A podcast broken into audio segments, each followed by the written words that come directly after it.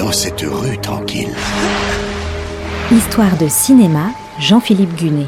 Un mystère se révèle. Coulisses, anecdotes, secrets de tournage. Houston, je n'ai plus le docteur Stone en visuel. Houston, je n'ai plus le docteur Stone en visuel. Redécouvrez les plus grands films autrement. Et une aventure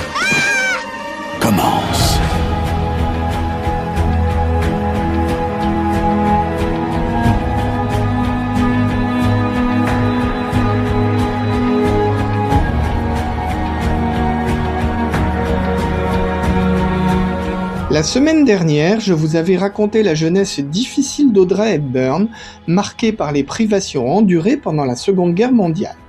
Elle rêvait d'être danseuse, mais a dû y renoncer du fait d'une santé trop fragile. Elle est donc devenue comédienne. Après avoir fait ses débuts au cinéma en 1948, elle décroche son premier grand rôle en 1952. C'est dans Vacances romaines de William Wyler. Les producteurs voulaient Elizabeth Taylor. Audrey Hepburn passe un bout d'essai.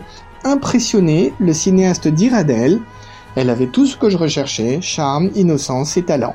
Elle était aussi très drôle et absolument délicieuse. Nous nous sommes dit, c'est elle qu'il nous faut.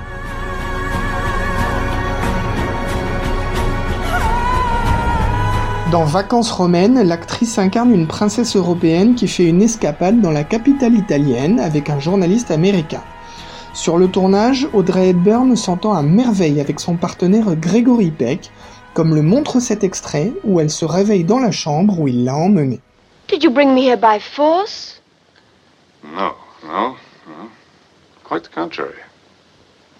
Have I been here all night alone? If you don't count me, yes. So I've spent the night here with you. Oh, well, now, I don't know that I'd use those words exactly. But, uh, from a certain angle, yes. Gregory Peck est déjà une star, lui.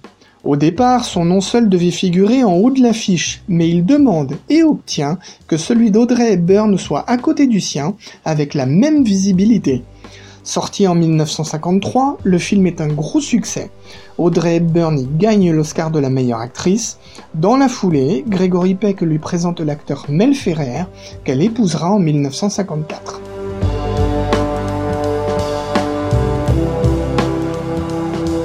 Auréolée par la réussite de Vacances romaines, elle signe un contrat avec la Paramount et enchaîne ensuite les rôles avec les plus grands cinéastes de son époque.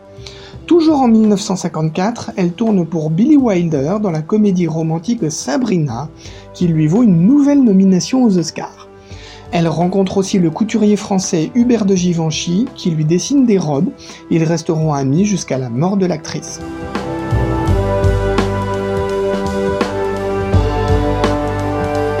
Sa filmographie devient vite impressionnante. En 1957, elle tourne la comédie musicale Drôle de frimousse pour Stanley Donen. En 1959, son mari Mel Ferrer la dirige dans Verte demeure. Habituée à jouer les ingénus, elle change complètement de registre tout de suite après, en incarnant une religieuse en conflit avec sa foi. C'est dans Au risque de se perdre de Fred Zinnemann. Grâce à ce rôle, elle est nommée aux Oscars pour la troisième fois. En 1960, John Huston l'a fait jouer dans Le vent de la plaine. Mais pendant le tournage, elle fait une chute de cheval et se blesse au dos. Elle passe six semaines à l'hôpital et revient ensuite sur le plateau avec un corset et une minerve cachée par les costumes. Le problème, c'est qu'elle était enceinte et a fait une fausse couche. Avec l'élégance qui la caractérise, elle ne fait aucun reproche à John Huston. Le lien entre la fausse couche et la chute de cheval n'est même pas avéré, mais le cinéaste s'en est quand même voulu. En 1961, Audrey Hepburn tient le rôle principal dans Diamant sur canapé de Blake Edwards, une nouvelle comédie romantique adaptée d'un roman de Truman Capote. Son succès au box-office est tout relatif, mais Audrey Hepburn, elle, devient une icône. Les images d'elle dans la fameuse robe noire conçue par Hubert de Givenchy font le tour du monde. Elle est plus qu'une star de cinéma, elle est une incarnation du glamour. Diamant sur canapé lui permet de décrocher une quatrième nomination aux Oscars. En 1963, Stanley Donen la dirige dans Charade. Elle tourne ensuite dans My Fair Lady de George Cukor. En 1966, elle est à l'affiche de Comment voler un million de dollars, à nouveau pour William Wyler. L'année suivante, elle joue dans Seul dans la nuit, un thriller de Terence Young qui lui vaut une cinquième nomination aux Oscars.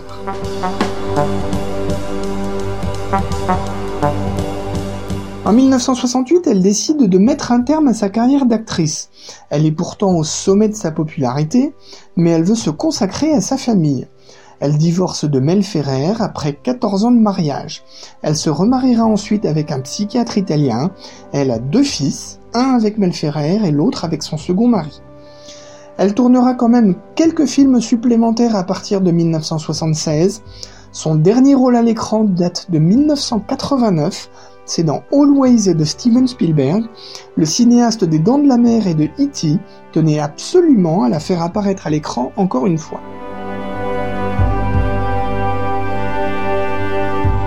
À la fin de sa vie, Audrey Hepburn se consacre à un sujet qui lui tient à cœur, l'enfance en détresse. Elle devient ambassadrice de l'UNICEF en 1989, elle part en mission en Éthiopie, son investissement humanitaire a une résonance toute personnelle. Elle dit « Je fais partie de ceux qui ont reçu des vivres et une aide médicale juste après la Deuxième Guerre mondiale. » Pour elle, c'était une manière de boucler sa propre histoire, à sa façon, avec classe et discrétion.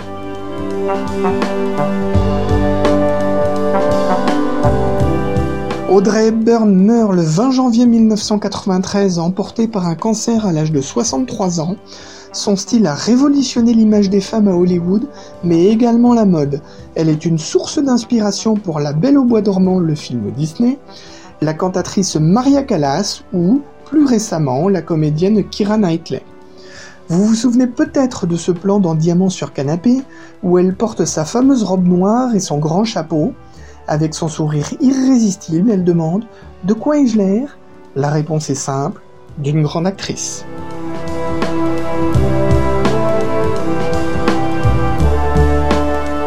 C'était Histoire de cinéma avec Jean-Philippe Gunet, à retrouver chaque semaine et en podcast sur notre site internet artdistrict-radio.com.